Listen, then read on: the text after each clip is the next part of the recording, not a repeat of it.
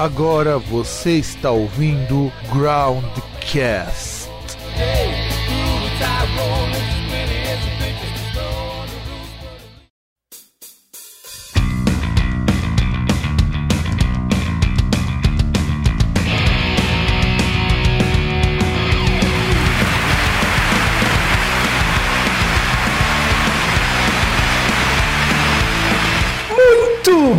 Queridos ouvintes e ouvintas e demais mamíferos aqui presentes neste programa chamado Groundcast Entrevista.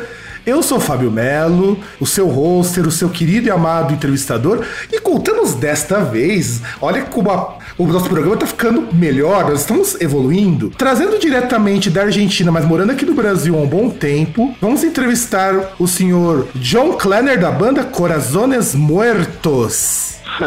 Boa noite. Aliás, eu falei certo antes de mais nada, porque eu não manjo muito dos. ótimo.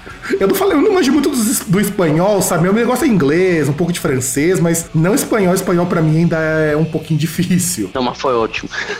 Olha, em primeiro lugar eu tenho que falar que, caramba, meu, o que, que você veio fazer aqui no Brasil, cara? E a gente veio tocar com, com a banda faz uns 11 anos atrás. Eu acabei curtindo muito aqui, acabei ficando. Pergunta antes de nós falarmos sobre a banda. O nosso churrasco é tão ruim assim aqui em São Paulo? Na verdade, não. Eu acho que é do caralho. Sabe, eu curto muito. O corte de carne da cá e tudo mais. Poxa, é bom saber disso, é porque tem uma ouvinte, amiga minha, que é lá do Rio Grande do Sul, que vive tirando sarro falando que a gente não sabe fazer churrasco. Então não estamos pegando alguém de um lugar que é referência na coisa. É, mas eu acredito que todo, todo país tem seu churrasco característico, né? Franata do churrasco coreano, imagina. Poxa, esse, eu, esse eu ainda não provei. Esse, esse eu É, ainda... eu tampouco, mas já ouvi falar. Bom, então, senhor Joe, vamos começar a entrevista. É, explique para os nossos ouvintes, para o nosso público, como que você começou na música? Quando que você decidiu? Quando que chegou aquele momento de falar, eu vou montar uma banda? Ah, tá, porque decidir começar eu não decidi. Tipo, me, me sentaram num piano com 5 anos, me davam uns tapas para estudar música, ou seja, foi meio forçado. Mas... É, uns, quando eu tinha uns 16 anos, basicamente, é, decidi começar a tocar guitarra elétrica. Bom, e naturalmente você quer montar uma banda, acabei montando bandas, tudo isso. Mas foi tipo aos 16 anos que, que eu comecei com tudo. Hum, bom saber disso, bom saber disso. Porque, inclusive, tem um amigo meu, eu vou até depois falar com ele, que ele é apaixonadíssimo pela cena argentina. Ele gosta pra caramba. Ah, olha só que bom. Sim, inclusive ele gravou na antiga banda dele um cover do Rata Blanca. Olha só, então cara metaleiro. Sim, ele curte, ele curte pra caramba, ele curte o povo da Argentina, ele teve, inclusive, músicas que ele gravou lá com o pessoal na Argentina, e, e ele me mostrou muita coisa legal de rock, de metal aí no país, pra mostrar que, como que a gente não É, conhece... tem bastante assim? coisa, pra ser sincero, tem bastante coisa legal também. É, agora que a gente foi tocar lá, meninos da banda que nunca tinham ido, né, são todos aqui de São Paulo, o resto da banda, tipo, eles curtiram pra caralho, assim, ficaram bem surpresos, sabe, com a banda que a gente compartilhou, compar- compartilhou palco, assim, fez um show juntos, tudo, foram bem legais, sabe. Poxa, legal. É assim, eu até ia falar do show da Argentina, mas já que você já adiantou, e, e eu gostei desse, dessa expressão do caralho, meu. Foi a primeira coisa que você deve ter aprendido quando chegou pra cá, né? No Brasil. Sim, sim. Porque, não, não, é sério, eu, eu entrevisto algumas pessoas, já, já conversei até com amigos meus portugueses, eles não entendem o que é esse pra caralho. E quando eu vejo alguém de fora falar isso daí, eu me sinto tão bem. Me sinto tão. É, tão- né? Sim, basicamente é algo bem, bem, bom, daqui mesmo, né? Não, é, é, é, não, eu acho legal, acho legal.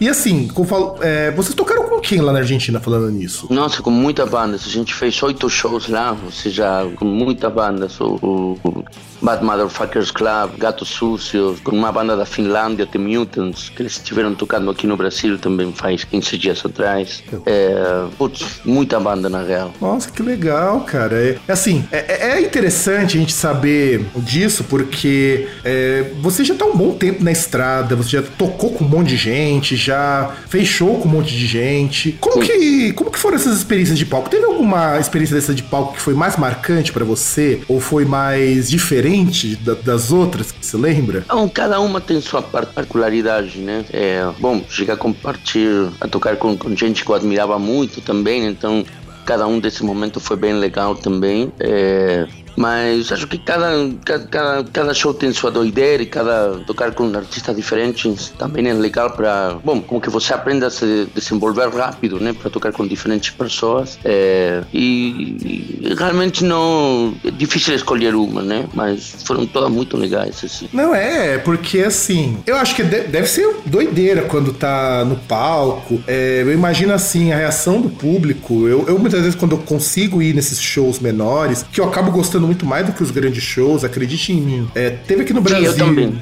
Aqui no Brasil teve Iron Maiden, teve é, Rolling Stones. E eu particularmente não gosto desses grandes eventos. Eu acho que eles são tão bem feitinhos, é tão assim, tão perfeitinho que me irrita. É um lugar mais fechado para menor quantidade de gente, tem mais adrenalina também, tem outra pressão no som, tipo, como que o som tá mais alto, né? Lá dentro da, da caixa de sapatos fica meio. Não, é verdade, é verdade. Eu concordo contigo. E não só isso. É, eu acho que essa proximidade do artista, essa coisa de você fazer a coisa ali ao vivo da maneira que dá para fazer, eu acho que é muito mais rico do que você simplesmente chegar no palco, ir lá executar seu trabalho, ficar aquela coisa muito mecânica. Eu acho chato, acho chato pra caramba é, um isso. Um pouco mais frio, né? Sim, com certeza. Sim, não. E, e além de ser um pouco mais frio, eu fico pensando pro lado de vocês. Tem. Até assim, você pega um, um palco grande, deve ser legal ver, puxa, quanta gente tá ouvindo meu, meu som. Eu, uma vez eu tava conversando com um cara de uma, de uma outra banda, do Overhead, ele falou que quando eles tocaram na Argentina, que eles também tocaram por lá, falou que hum. tinha 10 mil pessoas, os caras piraram, falaram, pô, como que, que 10 mil pessoas é, querem todo ouvir? tipo de estrutura, sabe? Eu já cheguei a tocar no Lapalusa, tudo. É legal também, você tem uma puta estrutura, tá mó confortável no palco, é, não falta nada, né? Então, mas ao mesmo tempo, se você tem humildade e toca nos lugares onde falta tudo, gera outra adrenalina também. Você acaba curtindo o show pra caralho, como estávamos falando, sabe? Utilizando.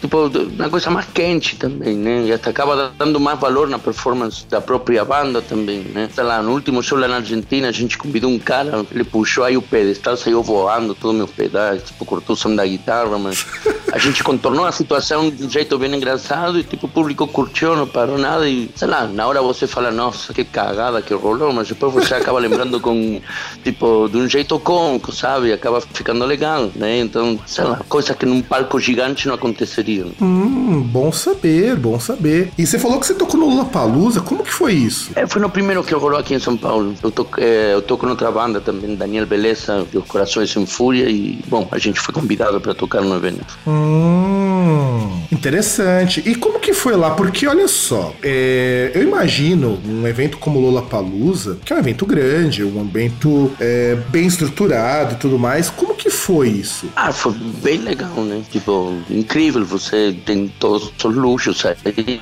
na mão. Tipo, toca para um monte de gente, com uma estrutura animal, com um puta som, você leva toda, toda a tua equipe, ou seja, é, tá tudo como tem que ser, sabe? Acomodado como para você fazer teu show com a melhor disposição possível. Aliás, você falou que você toca com o Daniel Beleza Corações em Fúria. Eu lembro que eu tinha visto o nome dessa banda uma vez, é, é até uma história engraçada, que você olha o nome da banda, você não dá um puto. Eu falo sério, você dá um puto porque parece que é qualquer outra coisa. Mas eu fui Sim, escutar, verdade. Fui escutar falei, caralho, mas como uma banda dessa tá num evento tão indie, cara? Como que vocês foram parar lá? É, é ideia, cara. Tinha uma mistura de. Não era muita banda nacional, era só um palco de banda nacional. A gente ficou com Foo Fighters, Joan Jett. É, e acho que. Nem lembro, mas tinha pouca banda nacional que ficou e tinha uma de hardcore e outra meia punk que tinha gente.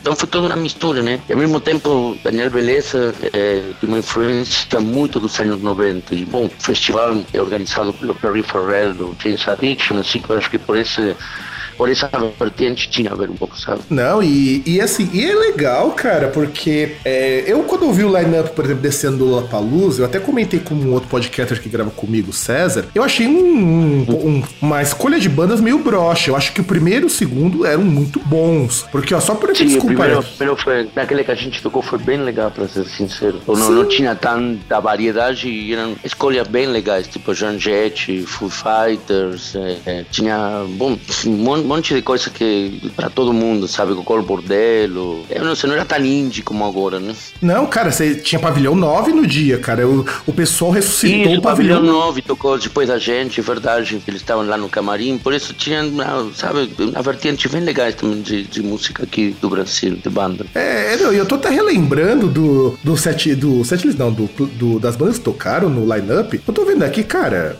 dá vontade de chorar quando a gente vê o desse ano e compara com o de 2012. Porque é você, verdade. Porque, olha só, vocês tocaram no dia de Pavilhão 9, vocês tocaram junto Sim. com Marcelo Nova, que é um cara que eu gosto pra é caramba. É verdade, ele tocou antes da gente no palco da frente. Ó, ó, não, ó, olha que coisa legal, né? Vocês foram. A, houve uma abertura do Marcelo Nova e depois vocês ajudaram com a entrada do, do Pavilhão 9, cara. Cara, isso, isso, isso tem muita sorte, meu, porque são dois artistas que eu acho muito bons, muito bons. É legal. Não, porque foi bem legal. A, a vibe do, do festival estava muito, estava muito legal. E a recepção foi legal também? Foi legal, a gente acabou fazendo um vídeo ao vivo, tipo, que, que foi utilizado no, no single do, do disco Baile da Desgraça. Gravou Raul Machado e ficou animal, pode procurar no, no YouTube e lá tá o vídeo gravado no, no dia do show, que foi animal, da é, música eu... Uhu Nanana. Eu vou até colocar aqui na descrição do post, quando o podcast for pro ar, que é importante vocês verem. Porque olha só, vocês estão ouvindo de fundo aí a música do, do grupo, do, Cora, hum. do Corazon do, em Fúria. Cara, é, quando eu ouvi, é, é, assim: primeiro que eu tenho que falar que puta que pariu, mas que produção foda. Eu acho a produção muito, muito, muito boa. É, é como, que, como que foi produzir esse disco? Porque tá tudo muito claro, você ouve os instrumentos, não tá uma coisa mais alta que outra, mais estourada, mais aguda, não tá limpo, tá muito gostoso de ouvir. Como que foi produzir esse disco? É, o Baile de Graça, tipo, a gente fez com o Michel Quaca, que ele também produz o Corações Mortos, né? Mas a gente gravou a Bater no Inferno Clube, ao vivo, assim como acostumavam fazer as grandes bandas nos 70, né? No começo de tudo, gravamos tudo lá. E a gente continuou no estúdio Guaguá dele. E basicamente ele que fez a produção de tudo. Não, é porque assim, quando eu. Quando eu pego as bandas, né? E aí eu tenho que dar aquele puxão de orelha no Home, o nosso assessor de imprensa, porque eu peço sempre, Home, me manda uma semana antes, porque eu preciso escutar o som da banda, ler as com calma, ver o que eu vou perguntar para as pessoas. Ele me passou isso um dia antes dessa entrevista ser gravada. E falei, vou, vou ouvir, vou ter, puta, tem coisa do mestrado, tem coisa pra fazer, então vou tentar ouvir enquanto eu faço lá as minhas leituras. Eu tive que parar a leitura, cara, porque tava muito legal. Legal. E outra, né, e ainda aí no caso no Coração em Fúria, no Coração Mortos, você é o vocalista, né? Aí eu sou vocalista, sim. Cara, mas que, como que você mantém essa voz, cara? Porque ela tá muito boa, tá muito boa. É, na real, hoje em dia cantamos todos um pouco no palco, né? A gente tem o Cadu Pellegrini na guitarra do Chiara Rocks, ele, nas músicas novas ele canta junto com, comigo vários trechos das, das, das, das músicas. O Arturo, o baixista, também participa cantando músicas ao vivo, então basicamente eu canto uns 75% do show e o resto fazem os meninos. Lógico, eles têm que trabalhar também, né? É, lógico. eles têm que trabalhar, cara, porque é, afinal de contas não é só você. Tem que soar um pouquinho, afinal de contas não... É. tocar e, e tocar. Aliás, meu irmão sempre fala, na época que ele tinha banda, inclusive, que ele admira muitas das pessoas que tocam guitarra e cantam, porque são duas coisas muito difíceis de fazer ao mesmo tempo. É, sim, realmente, tipo, tem que ter uma dupla concentração, né? Dividir o cérebro em dois. Não, sim, sim, sim, sim, não, sim, mas eu acho fantástico porque, é, é, além de ser difícil, e as linhas de guitarra são linhas muito legais. Eu tenho que destacar primeiro o baixo. Eu acho assim, baixo magnífico. É, é. Eu, eu escutei, eu, quando você, quando pega, por exemplo, no, no disco de vocês, quando pega Don't Kill Rock and Roll, aquela linha de baixo. É, isso foi gravado, essa música é bem legal, isso foi gravado ao vivo, pra você saber, ou seja, esse timbre tipo que você ouve ao vivo mesmo. Nossa, é, é sério? Isso foi gravado ao vivo, esse disco, tipo, uma gravação ao vivo no estúdio, ou seja, não tem, tem só duas guitarras, não tem base no solo, é o que você ouve no palco. Olha, porque eu escutei, eu, eu imagino mesmo que música de, de show, mas é de uma qualidade, um bom gosto assim, surpreendente. É, é basicamente bem cru, esse disco bem cru, tipo Diferente agora o single novo que saiu, que foi gravado com, com o Nimbus e com o Quaker na produção, mas aí sim, tipo, foi gravado no estúdio, sabe? A gente gravou algumas outras coisas, né? Mas agora esse que você está falando, particularmente, eu ouvi. Então, e, e, eu acho que é por isso que eu gostei, porque eu tenho uma predileção muito grande por essas coisas mais mal acabadas, mais cruas. Eu gosto muito é, de punk. Praticamente tem muita mal acabada assim, de propósito, sabe? A gente deixou do jeito que é. Não que tá mal acabada, mas dá pra perceber, tipo, tá sendo tocada na hora, sabe? É, eu adoro isso, você não faz ideia de quanto que eu gosto disso. Acho que por isso que. É bom, na, hora que eu, na hora que eu ouvi, por isso que isso me chamou a atenção. Eu falei assim, cara, mas que linha de acho monstruosa essa. E eu gostei, de verdade eu gostei muito, justamente porque... Que bom som, sabe? Obrigado. Não, e é um trabalho ótimo, é um trabalho ótimo. E, aliás, como eu sou muito fã de punk, muito fã de hardcore, muito fã dessas coisas mais, vamos dizer assim, do it yourself, como a gente diz, eu gostei. E assim, não... Eu adoro tudo isso, Orlando. Eu gosto, porque eu não sei se é impressão minha, mas uh, parece que quando você produz demais um disco, ele fica tão bem feitinho, tão perfeito, tão equalizado. Dia, de algum, de alguma, tipo, é tão fácil fazer isso, entende? Que você perdeu um pouco isso de, como você fala, do it yourself, sabe? E mostrar as coisas como são, basicamente como era antigamente, que você dava valor na banda, sabia que era difícil fazer isso, né? Hoje em dia todo mundo tem Pro Tools, todo mundo consegue fazer tipo isso na sua própria própria casa, mano. Tocar todo mundo junto, criar algo todo mundo junto que fique legal, acho que é um desafio hoje em dia também. Não, eu concordo, concordo plenamente com isso. Inclusive, eu tenho amigos que têm bandas e um deles só consegue ensaiar porque ele é dono do estúdio onde a pessoa ensaia. Porque se fosse para juntar o povo, é, era impossível. Se tivesse que juntar em algum lugar. E, e é, é complicado. não, não é fácil, não é fácil, não é fácil. E aí, vamos falar um pouquinho sobre. É, é, o que você fazia lá na Argentina enquanto músico? Porque é, pelo que eu li, você também é uma pessoa assim bastante escolada na cena argentina, não é? Na verdade, eu toquei com bastante gente lá, mas acredito que acabei tocando com mais gente aqui nos últimos 11 anos. Lá, bom, é, eu tinha um, como uma gravadora também, a Bourbon Records, que eles continuam, né? Falo que eu criei, com, com uns sócios, acabei saindo depois, logicamente, pela distância, mas ele, ele continuou com o estúdio hoje em dia, tipo, tem uma puta gravadora do caralho, sabe? E, e, eu justamente me encontrei com ele agora, faz dois dias lá na Argentina, e, porra, um orgulho, sabe? Tipo, ter ajudado a criar algo assim. Hoje em dia, por Bom Records, tipo, é bem grande lá, né? E, mas eu trabalhava também com a família, sabe? Tipo, não, não dava pra viver da música de algum jeito, nem do selo tampouco. Era como que a gente vivia pra isso, não disso, né? É, eu, aliás, isso que é uma coisa interessante, né? O fato de vocês não precisam, pelo menos nessa época, época viver é para isso, eu acho que é o que te desobriga a fazer alguma coisa que todo mundo tem que gostar. É, te desobriga a ser um Justin Bieber, por exemplo. É meio que, que isso, sabe? Corações Mortos naquela época era um pouco mais argentinizado, se você quiser compreender assim, como que a gente fazia algo um pouco mais pensado pro, não para o mercado de lá, mas sim para o povo de lá, sabe? E quando a gente voltou a formar Corações Mortos aqui, foi meio que a gente tá com foda-se, a gente toca o que a gente quer, com amplificador em 11 na distorção e vai tudo para frente, sabe? E, bom, isso se notou agora na, na volta nossa lá, porque foi muito legal. É, e você sentiu muita diferença da, do antigo Corazones Muertos argentino e o Corazones Muertos brasileiro? Sim, tipo, é outra proposta, basicamente, sabe? Outro, bom, outro grupo humano, mas outra proposta, sabe? Tipo, é bem mais punk, na real, um pouco mais agressivo, né? Tanto nas músicas como na, na proposta, no show. Não agressivo, falo de que tem agressão, senão que, que, que a gente vai mais como pra frente, sabe? No palco. Afinal, claro, vocês não se batem ainda no meio do palco, né? Não, não, lógico, por isso o povo achar que a gente fica aqui no Gigi Allen se cagando no palco. Mas, oh, tipo... oh, cara, oh, cara, mas já pensou se for assim? Imagina você lá, pelado, cagando no meio do palco. É, cara. tipo...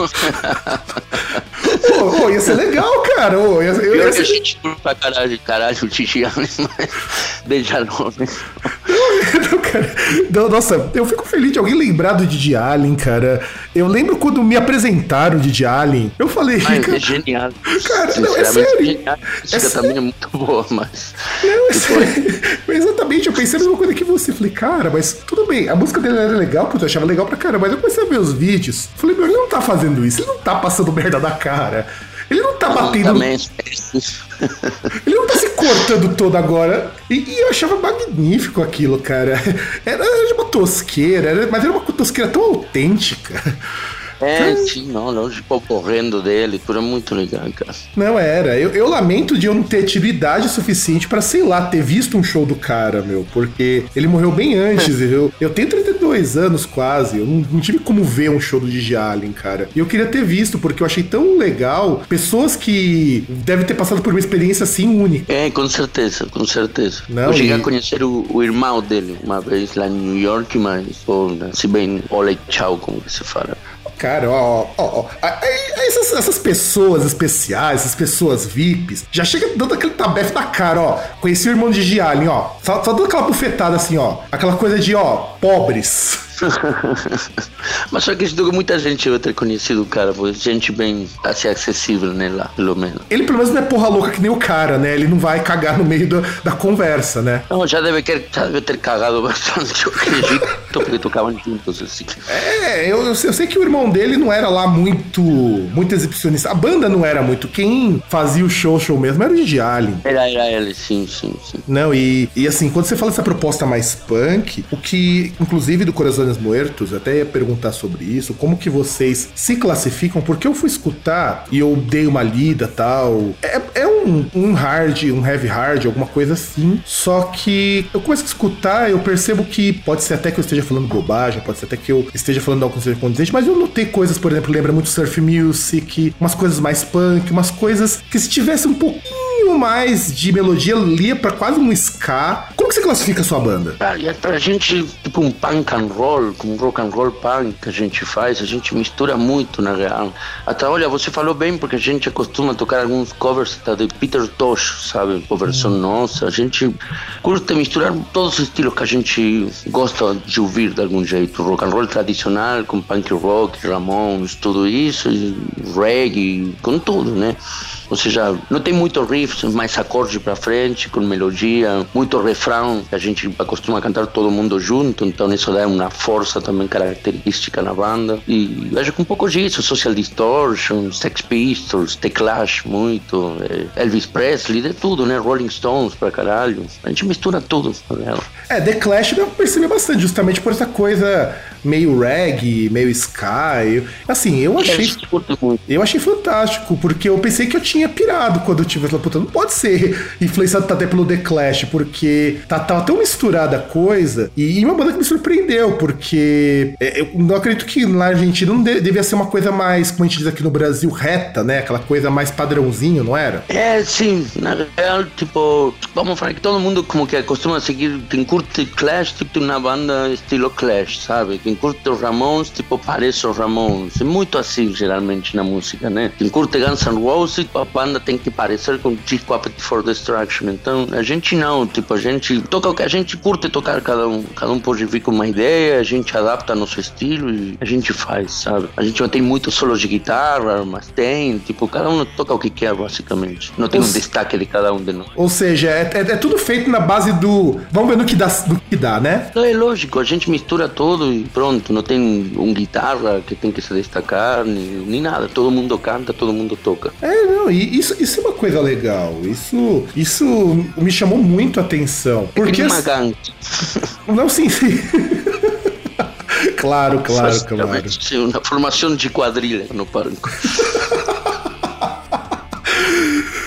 Olha, é, é, isso é pra vocês verem, público, que a despeito do que a gente fala aqui no Brasil, argentino também é gente boa. Também faz piada. Eu sou chileno, na real. Eu morei lá, mas não sou argentino, nasci no Chile. hum, tá explicado. Tá Ah, explicado. é bom aclarar sempre isso. Tá explicado. Porque os chilenos que eu conheço são gente boa. Esses sim são, Ah, viu? são firmeza. Tá certo, eu tenho um amigo isso eu meu. gosto de explicar isso, eu gosto de aclarar sempre, porque faz uma diferença. Gente. Fala, nossa, você é gente boa, não que sou chileno, ah, então você é melhor, cara. Não é assim. É, não, é porque assim, eu tenho um amigo que é argentino, mas ele morou muito tempo no Uruguai. E então a gente fala que ele é o primeiro argentino falsificado, porque ele faz piada, ele toma cerveja com a gente, ele faz piada de argentino. Falei, como isso? É assim, basicamente. E aliás, é uma coisa que me. Eu sempre gosto de pegar assim. Quando eu conheço pessoas que vieram pro Brasil, como que foi a adaptação para cá? Foi muito difícil? Não, na verdade eu sempre curti muito, então não, não foi tipo uma mudança provocada ou, ou que eu não estava querendo fazer, sabe? Então para mim foi sempre muito legal, né? Diferente quando você é obrigado a ficar num lugar que você não gosta, que imagino que a adaptação deve ser um saco, mas para mim foi ótimo. Mas para mim custa voltar para a Argentina e voltar a me adaptar lá, entende? Estou já muito acostumado. É, esse meu amigo que é argentino, ele fala a mesma coisa. Ele fala que ele não volta nem pro Uruguai, nem pra Argentina, porque ele já tá. Olha, ele tá mais é, ou menos tá... ao mesmo tempo que você tá aqui, viu? Ele, deve... ele só que ele é um pouquinho. Ele deve ser um pouquinho mais novo, ele tem 45 anos. Ele tá aqui há uns 13, 14 anos, tem filha aqui, inclusive. E ele falou o seguinte: ele não se vê hoje voltando pra Argentina, não se vê hoje voltando pro Uruguai, onde ele tinha emprego público e tudo mais, porque mesmo com todas as dificuldades que ele passa. Aqui, é, diferente, sabe? Muito acostumado aqui ao povo daqui, a educação daqui. O que você não acredita, tipo, o povo aqui, para mim, é bem mais caro que, que, na Argentina, sabe? Pelo menos na rua, né? Então, sabe que então, me falaram exatamente a mesma coisa? Falaram que a Argentina é grosso. Sim, bastante grosso. Pô, você vai comprar algo e parece que você tá pedindo um favor, se o cara tá jogando um bagulho na cara. Sério? É meio assim, não vamos generalizar, né? Tipo, logicamente tem gente maravilhosa e, tipo, tem um monte de amigos, mas em geral, tipo, é complicado, sabe? Mesmo quando você toma um táxi, aqui o povo está acostumado a sair do táxi, sei lá, tem um bom trabalho, bom dia, tudo lá. Não, você fala isso, o cara fica olhando como, sei lá, o que você quer, sabe? É, é, é, eu lembrei de uma coisa, né, e eu vou perguntar isso também para você, que é assim, de situação engraçada que você passou quando você começou a morar no Brasil. Por que, que eu vou pergun tô perguntando isso? Esse amigo meu argentino, que é. Vou até falar o nome dele, que o cara, é o cara é muito gente boa, é o Senós. Ele, a primeira vez que ele no Brasil, ele foi no lugar tomar batida de maracujá. Que você deve conhecer. É pinga, é pinga é, leite condensado e maracujá. E era num boteco lá na São João. E ele ia todo o dia tomar batida lá, porque achava que só tinha lá para vender. Ah. Aí quando ele foi no mercado e viu a batida pronta, ele falou: Ué, quando veio de solar, aí ele descobriu que batida você podia fazer em casa. E aí. Entendi. Não, e, e, aí o que, que ele fez? Ó, ó, olha a genialidade. Lá na Argentina não tem maracujá. Ele falou que não existe essa fruta. Pô, beleza. Não existe. Aí ele foi fazer a batida. Ele comprou o maracujá, comprou a cachaça, pegou lá no liquidificador, colocou, colocou a cachaça, colocou leite condensado, pegou o maracujá, tirou a polpa, jogou a casca e bateu. Nossa senhora. Achava que Bom, aquela possivelmente eu teria feito o mesmo, vou te falar, porque. Porque ele achava que a polpa não comia, ele achava que era casca. E você passou por Nossa, algum, alguma coisa assim quando você começou a a morar no Brasil? Não, pode ter acontecido coisas com idiomas, sabe? Tem muita palavra que basicamente são iguais, o significado um pouco ou bastante diferente, né? Vamos falar que a palavra tarado, né? Que tarado lá tipo, se, se utiliza que nem estúpido, mas você fala que nem. Fala que e aí, cara, lá, e aí, tarado, entende? Então imagina, quando a gente chegou aqui num grupo de argentinos, você falando, ei, tarado, vem pra cá, e o povo olhava, tipo, nossa, estou pervertido, doido, tipo, você falando assim na frente de todo mundo, né? Então, detalhes desse tipo, sei lá, de, de, fala, sobretudo, sabe? Ah, mas isso é engraçado sempre, cara. Eu, eu lembro quando eu entrevistei o Nej e eu tinha perguntado para ele como que era o processo, qual a música que ele gostava mais. A gente lembra que era tão assim que a gente até ganhou camiseta, tipo que falavam tarado, sabe? tipo, porque foi engraçado, então a gente saía na rua com isso, tipo, era muito engraçado sabe? Quando o povo ficou sabendo o que realmente significava pra gente isso, tipo, nossa, ele morriam de rir, que ficaram passados no isso, né? É, não, eu fico imaginando, por exemplo, quando. É, tinha até uma propaganda aqui no Brasil, bem antes de você vir morar aqui, que falava dessas diferenças, que era um curso de espanhol, né, na que falava do embaraçado. que é, embaraçado grado, né? Exato, que falava, não vai deixar a moça embaraçada. E vinha a legenda que significava embaixo. E era muito divertido, porque eu sou professor de línguas, eu dou aula de inglês. E eu sei que essas diferenças elas são complicadas. Eu entendo que, por exemplo, quando eu, quando eu falei, tava entrevistando o Nej, eu falei a música que ele gostava. E eu usei a palavra music no lugar de song. Aí claro. ele, falou, ele, ele, falou, cara, o que, que você que tá dizendo? Eu levei uns 3, 4 minutos e falei, puta, não. Eu, eu, esquece, esquece, esquece. Eu falei bobagem. Porque. Não, é o mesmo. A gente tava tentando agora também em Buenos Aires e eu ao vivo falava, vamos tocar uma música. Lá não existe isso, tipo, lá é canção, que é basicamente exatamente o mesmo que você estava falando em inglês, sabe? Eu não me dava conta, e quando terminava o show, eu falava, mano, mas o que você estava falando? Tipo, música, tipo, vou tocar uma música, vou tocar uma canção, não música, né? Poxa, eu não sabia que em espanhol era assim também. Bom, mas eu imagino que seja porque, é. como línguas vindas da Europa, eu lembro que em francês você não fala musique, você fala chanson. Então acho que. Eu mesmo. Que eu lembro quando a gente, eu tava aprendendo francês à força, tá? Porque eu não gosto da língua, mas na, na faculdade tive que aprender por quatro anos essa porcaria. Eu lembro que a professora de francês insistia pra gente nessas diferenças. E aí eu lembro que em inglês é sang, porque sang é uma palavra que refere-se a uma composição em particular, e music é a música como um todo. E isso, assim, eu sabia de cor, mas na hora que eu fui entrevistar o cara, eu esqueci. Não sei por que, que eu falei essa bobagem, mas eu falei. E assim foram uns é, 15 minutos, 15 minutos pra me tocar que eu tava falando bobagem. E ele não sabia o que responder. Ele falou, mas tá, mas música? O que você quer dizer com música? Aí eu falei, não, ah, não, não, não, não, ignora, ignora. Eu falei que ignora porque tava, a coisa tava feia. E aí, eu fiquei imaginando como é essa coisa da barreira do idioma. No começo foi difícil entender o português, porque a gente acha que o espanhol ele é igual ao português. Eu sei que não é, porque eu trabalho com uma professora que ela é professora de espanhol, ela é muito boa como professora de espanhol, inclusive. Já foi pra Argentina, já foi pro Chile, já foi pra Espanha. Ela gosta mesmo da língua. E ela falou assim que, embora seja muito parecido, as pessoas têm uma ilusão de que você pode falar em espanhol a mesma coisa que fala em português. E ela fala que não, que você pode cometer umas gafes feias. Foi assim quando você foi aprender português aqui? Sim, sim, definitivamente. A gente entendia, tipo, sei lá, você tá bêbado 5 da manhã e começa a falar de um jeito, sabe? Que fala, mano, mano, para que você está falando qualquer coisa. Porque você acaba misturando as coisas. Até o dia de hoje acaba acontecendo, sabe? Não, é impossível tirar o sotaque assim de mim. Tem outros caras que ficam aqui cinco anos, eles conseguem falar que nem paulista e, e, eu falo, tipo, parece tem vezes parece que cheguei semana passada, sabe? Ah, mas olha. Mas agora que acabei de voltar de lá, falar duas semanas novamente a língua natal, como que você acaba retrocedendo, tipo, cinco anos, saca? Uma coisa assim. É, é, é o caso de um amigo meu que mora em Londres. Ele fala com um sotaque forte de inglês agora, o português dele, mas ficou uma semana aqui e volta tudo normal. Ele fala normalzinho. É, volta pra lá e tipo, acabam que tirar permissos de trabalho novamente, basicamente. Não, e, e agora, uma coisa que eu acho bacana, esse amigo meu, ser nós, ele falando, você não percebe que ele é espanhol, que ele é espanhol, argentino. Ele não tem sotaque nenhum. A mulher dele tem um sotaque mais forte que o seu. Nossa. Sim, é. Coitada. Ela...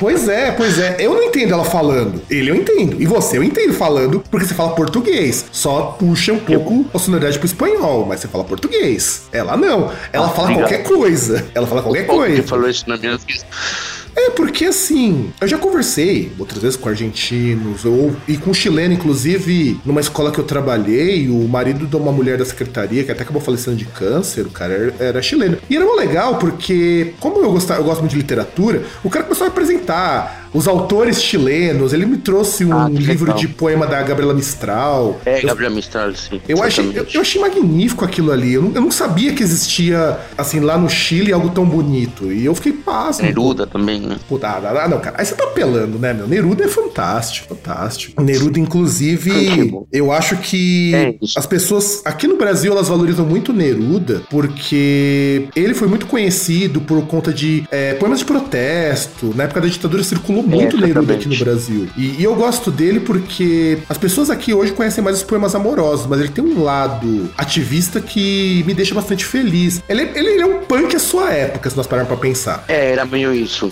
também. A vida dele era meio assim, aparentemente. Eu, eu não conheço muito, né, mas da a casa dele ainda lá em Ilha Negra, se fala, no Chile. E, bom, o cara tinha seus frasquinhos de coisa maluca para consumir aí. Ainda mantém tudo isso na casa e dá para ver.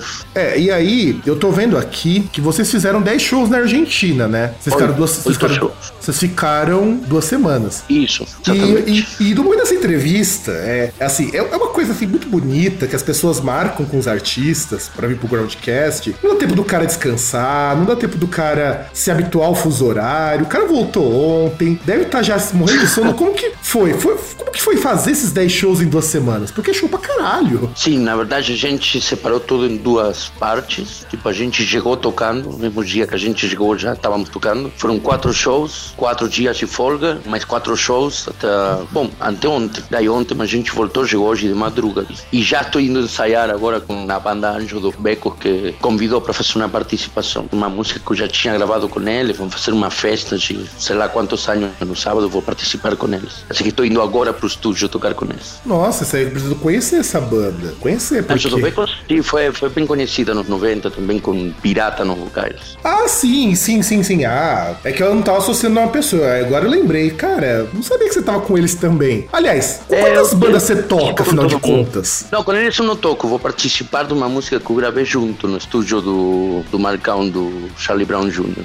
É, mas eu toco no Daniel Beleza com Corações Mortos só. Aliás, ó, não, pra gente perceber, ó, olha, olha que coisa que coisa interessante, ó. A gente, a gente entrevistou um cara pela primeira vez no Groundcast que esse cara conhece meio mundo. Então, ah, eu tô lá com o cara do Charlie Brown. Ah, eu falei com o cara de The Alien. Eu já toquei com o cara tal. Eu já.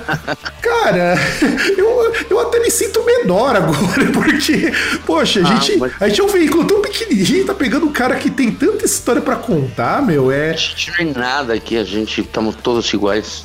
É, não, e eu acho legal, porque assim, as pessoas que vêm aqui pro programa de cast, até porque a gente é, tá, tá, tá com foda-se mesmo nessa na parte de entrevista, a gente quer mais que o artista fale e apresente quem que ele é. A gente conhece sempre pessoas muito, muito bacanas, muito incríveis nas entrevistas. Tanto que vocês ouvintes, vocês ouviram os outros podcasts, são sempre entrevistas muito bacanas. E a gente sempre a nota. A entrevista que... está sendo bem bacana, basicamente muito divertida e, e como você falou, aborda temas não tradicionais, assim, numa entrevista do rock, que, que basicamente é o mais bacana, né? O povo está cansado de ouvir sempre as mesmas perguntas e respostas, né? É, eu, eu, por exemplo, não consigo fazer uma entrevista convencional. Eu acho que não, assim. Uma conversa de amigo, que, que isso que é bom, né? Não, é, tem que ser assim. É, o Groundcast só funciona desse jeito, porque pra eu gente sei. é importante que o artista fique confortável. E aí, eu queria perguntar uma coisa. É, na sua carreira toda como músico, teve algum episódio exótico, constrangedor, ou que você olha, hoje você ah, dá risada, mas foi. Mas você lembra. Ter tocado, ter tocado com uma vanusa foi isso exótico, de verdade. Como, como é que foi? Peraí, isso não tá na, é. da, da, no press release de vocês, me conta com, essa história. Com o Daniel Beleza, a gente fez um show com, com a Vanusa de convidada e com o Vander Wilner, dos replicantes, sabe? Uhum, sim, sim. Foi, é, foi no Sesc, que foi no Dia dos Namorados. Então, Cara, um evento... eu lembro desse show, eu lembro. É, foi, o nome do evento era Eu Odeio Dia dos Namorados. Sim, então, eu lembro desse evento. Vocês estavam lá e, cara... É, e a gente tocou com a Vanusa, né? Que, bom, a mina maluca mesmo, cara. Tipo, sei lá, a gente mandou uma, duas brejas pra ela no camarim dela e a mina subiu, tipo, retardada, sabe? Tipo, ela caiu no palco de boca. Tipo, foi pior do que a gente imaginou que ia ser. A mina é um monte de alien mesmo, assim. Não, foi foda. Nossa, cara, tocar com a Vanusa, meu. Olha que viagem, cara. Bicho, você, assim, ela é gente boa, pelo menos? Sim, a gente não teve contato com ela, nem antes, nem depois. Ela apareceu no palco, né? A gente ficou ensaiando uns dias antes com o maestro dela, um cara que, bom, se encarrega de, de seguir ela no palco, né? Que ele mesmo falava, cara, que é muito difícil seguir a mina no palco, porque ela vai mudando tudo o tempo todo, e basicamente foi isso. Tava maluca, mano. E só tomou, e só tomou cerveja, tava, né? E só tomou cerveja, pelo que você tá dizendo. Deve ter enfiado aí umas poucas dentro da cerveja, sabe? Tipo, não não sei o que, que ela toma. Olha, deve, daí... devia estar tá batizada essa cerveja, cara, porque. Caramba! É, é ela caiu. Tipo, só sei que todo mundo olhou assim pra trás meu, ela tava sendo palco e bom, foi de boca mesmo, ficou que nem tapete assim. Nossa, cara, que loucura, que loucura, cara. Olha, é. é punk mesmo, ou seja, pode inacreditar que continua assim. Não, não, e não só isso. É, é assim, gente, como eu falo, a gente observa que quando o cara ele é grande, quando o artista faz as coisas é, grandes, eu acho, eu acho bacana, porque é, olha a naturalidade que as pessoas contam a história. Eu tô aqui com a Vanusa. Cara, a Vanusa é um ícone aqui no Brasil. E foi é, eu sei, eu sei disso. E essa, foi muito engraçado. E, e, é uma situação engraçada, porque a Vanusa ela é loucaça. A gente vê ela falando umas abobrinhas, ela. Eu lembro que E teve. assim. E eu lembro que teve uma vez que ela cantou hino nacional e esqueceu. É, é, é, esqueceu mesmo, tipo, bom, deve ter... continua nessa, né? É, cara, é. E, poxa, e é legal perceber que mesmo com tanta, tanto contato, com tanta gente grande que vocês tocaram, pô, tocaram no Lollapalooza, vocês tocaram em qualquer lugar, mesmo que não seja com o Corações Muertos, mas... Mas é legal pra ver o quanto que isso não subiu a, cabe- a sua cabeça, porque, poxa, você já tá muito... Não, é impossível, a gente tem nada pra, pra, pra se crer assim, tipo, a gente é humilde, tem que ser assim, né? Tipo, não, não tem outro jeito de ser. E, aliás, uma pergunta, dá pra viver de música aqui no Brasil ou você faz alguma outra coisa? Eu faço outra coisa, eu trabalho num clube também, no Inferno Clube, na Rua Ah, Augusto, um clube de hockey. Peraí, eu, eu vou de vez em quando lá no inferno, onde que você fica? Eu fico dando voltas. Porque o eu já- baterista do, Coração é o técnico de som. A gente deve se conhecer também pessoalmente. Eu já devo ter te visto em algum lugar por lá, porque é, eu, eu já fui, por exemplo, quando teve Munspa eu fui lá, quando teve uns eventos de hardcore eu já fui lá, de vez em quando quando tem show por lá eu vou, quando tem balada e tudo mais. E esta semana vai ter o show do Oitão. Eu vou estar lá também. Ou seja, se você quiser ir, é só colar, cara. Poxa, cara, olha, olha que mundo pequenininho, né, cara? É, é, um- é- é- é alguém que conhece tanta gente, é alguém que já tocou com gente de calibre, e é, e é como a gente diz aqui no Brasil, é humildão ainda por cima, ainda trabalha no Inferno Clube, cara. Que, que coisa, É, meu. é só chegar aí a gente bebeu uma no sábado à tarde, cara. Ah, tá. Se, se eu conseguir um tempinho, eu vou, vou aparecer por lá sim, cara. Porque a próxima vez que eu for pro Inferno Clube, eu vou, eu vou procurar você lá, cara. Pra gente bater um papo, tomar cerveja e dar uma risada. Porque a gente já deve ter se Marcado. trombado. Tá. Deve- E, e isso, isso, é pro- isso é promessa nossa, porque aqui no Groundcast a gente cumpre as promessas que a gente faz. Tá prometido e, bom, tomara que se cumpra.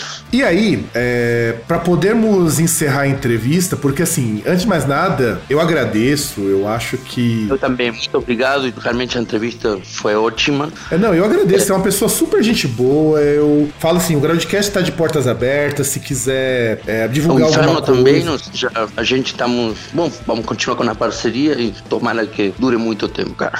Porque a gente aqui no Groundcast é assim, a gente não regula nada pra ninguém, a gente acha que todo mundo tem seu espaço, a gente agradece sempre que as pessoas vêm com a gente de uma forma amigável, como Vossa Senhoria veio pra, só pra pedir que eu sou formal.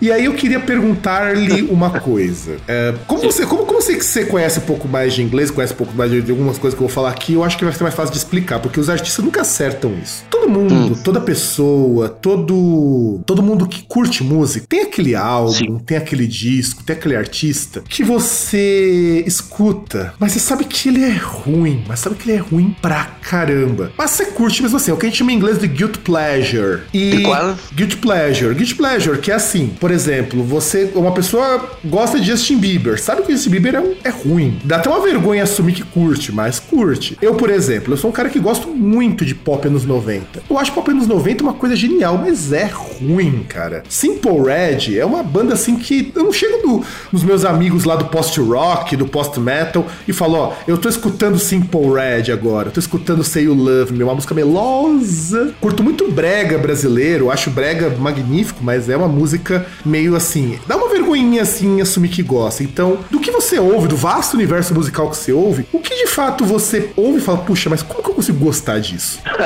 Vou te falar e vão me expulsar da, da minha própria banda. Olha, tem uma coisa que a gente quando tá bêbado, eu sempre pego assim e boto na frente de todos, esse povo quer me matar, não acreditam que é Erasure.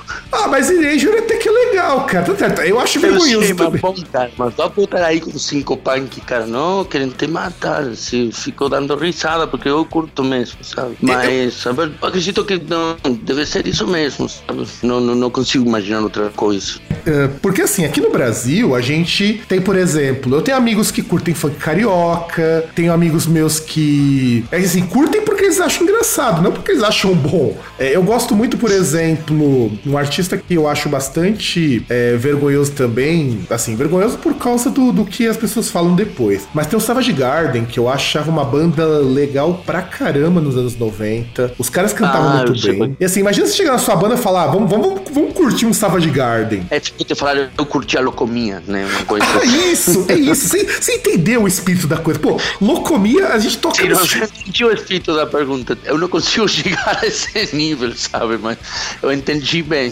Mas basicamente quer dizer uma coisa assim, né? Cara, locomia, a gente toca em churrasco aqui nos meus amigos. Tem os churrascos, a gente pega lá, a gente fala falta só o leque e o pessoal começa tudo desmunhecar, cara. É muito engraçado. É. Ah, não, a gente não escuta locomia direto porque a gente acha muito chato, mas pra zoar é ótimo, cara. Não, lógico, imagina. Tocar um Locomia, tocar um. aquela banda Van, que era a antiga banda do George Michael. É, tem os New Kids on the Block. No que- Né? mas, você- mas você sabe, cara, quando eu era mais novo, eu até gostava dessas porcaria, cara, quando eu tinha uns 10 anos. Ah, Eu acredito que eu cheguei a ouvir bastante on the Block, vou te falar pela minha irmã, que tem tipo cassete original até o dia de hoje. Tem uma musiquinha por aí que, que, que eu acredito que eu roubava o cassete e eu botava aí também. viu? Assim que essa poderia ser uma banda daquela. É, não, e assim, é, é que nem eu tava comentando esses tempos com uns amigos meus. A gente tem um programa no Groundcast, um dos programas, que são os nossos Guilty Pleasures, que a gente assume coisas que a gente gosta que são muito ruins. Tem o nosso outro podcaster, o César, ele gosta de pop japonês, cara. E ele sabe que eu alopro, eu detono com ele por conta disso. E ele diz, dane-se. Dani, boa. É, não, é, não, a, gente, a gente no Groundcast, assim, tem uma relação bastante amigável. Um, um tira sarro do outro quando a gente curte umas porqueiras. Eu gosto de grande cor, cara. Que coisa mais porca grande cor, cara. Nossa senhora. Pô, Boa, mas, hein? pô, grande cor é magnífico, cara. Como que o cara faz uma música de 30 segundos falando de fazer sexo com uma berinjela e sair. é, é, bem por aí, cara. A música fala, quer dizer, o cara não fala ali, grita qualquer coisa ali, você finge que você entende. Claro, tipo meio isso, né? É tipo você uma pegar bola um... de barulho, mas você não significado em tudo isso e você jura que, que entende tudo. Exato, você jura que entende. E, e eu acho engraçado. Eu, eu pego grande cor pra dar risada. Eu não. não- eu- ou então quando eu tô É, muito bêbado. pra cara. outro você fica olhando, tipo, como que você entende o que estão falando, né? Ou- Tá louco? Olha, tá claro, mano, são 30 segundos que tu tá aí. Ou pega uma garrafinha de pinga, bebe, coloca no volume máximo e começa a ouvir grande cor, cara. Aquilo começa a fazer todo sentido. aí sim. Tomar, tomar um corote, sabe? Tomar aquelas pingas que vem naqueles barrilzinhos, faz todo sentido. Aí sim, é com a bebida que tem tudo a ver com, com Garsco. Sim, com cer- Ah, mas com certeza. Ó, pra você ver como que, que esse cara já incorporou a brasilidade. Até ele entende que corote combina com grande cor. Com certeza. Todo domingo a gente faz cerimônia a partir de agora. Cara, não. é- Isso, isso é legal, cara. Pô. Olha, eu falo que eu nunca me diverti no tanto. inferno a gente faz uma sessão de uns, sei lá, 60 segundos fazendo isso e pronto. Acalma o estresse, É, vira, vira, o- vira outra pessoa. Cara, eu juro pra você, eu quero agradecer muito. Essa foi a entrevista mais divertida que eu fiz até agora, cara. Eu nunca ri tanto numa entrevista quanto dessa. É assim, eu tento ser sério, mas ah, o Groundcast a gente é dominado pelo espírito da zoeira. Ok, muito obrigado, viu? Tipo, passei muito legal também. Foi muito engraçado e bom, eu vou pro ensaio com uma sorriso, um sorriso no rosto agora.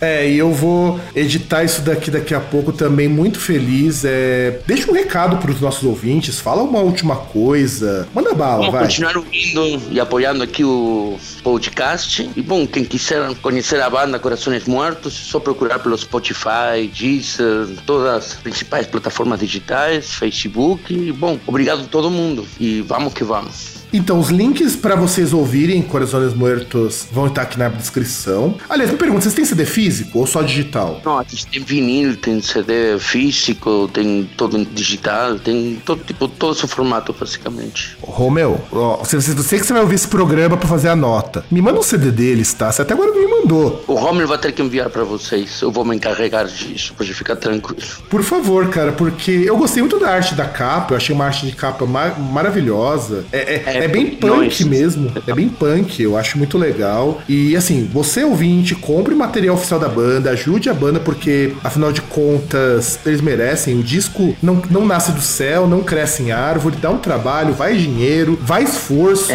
é, é difícil pra caramba. E eu quero agradecer vocês por terem nos ouvido, por terem nos aguentado esse tempo todo. É, eu agradeço também você por disponibilizar um pouco do seu tempo, que você vai ter que depois sair pra Imagina, foi um ensaiar. prazer, uma honra estar com vocês. Eu, eu fico honrado, eu de verdade agradeço muito pela entrevista e, e espero que vocês tenham gostado tanto quanto a gente e um grandiosíssimo abraço a todos e Também, tchau! Um abraço. Boa noite.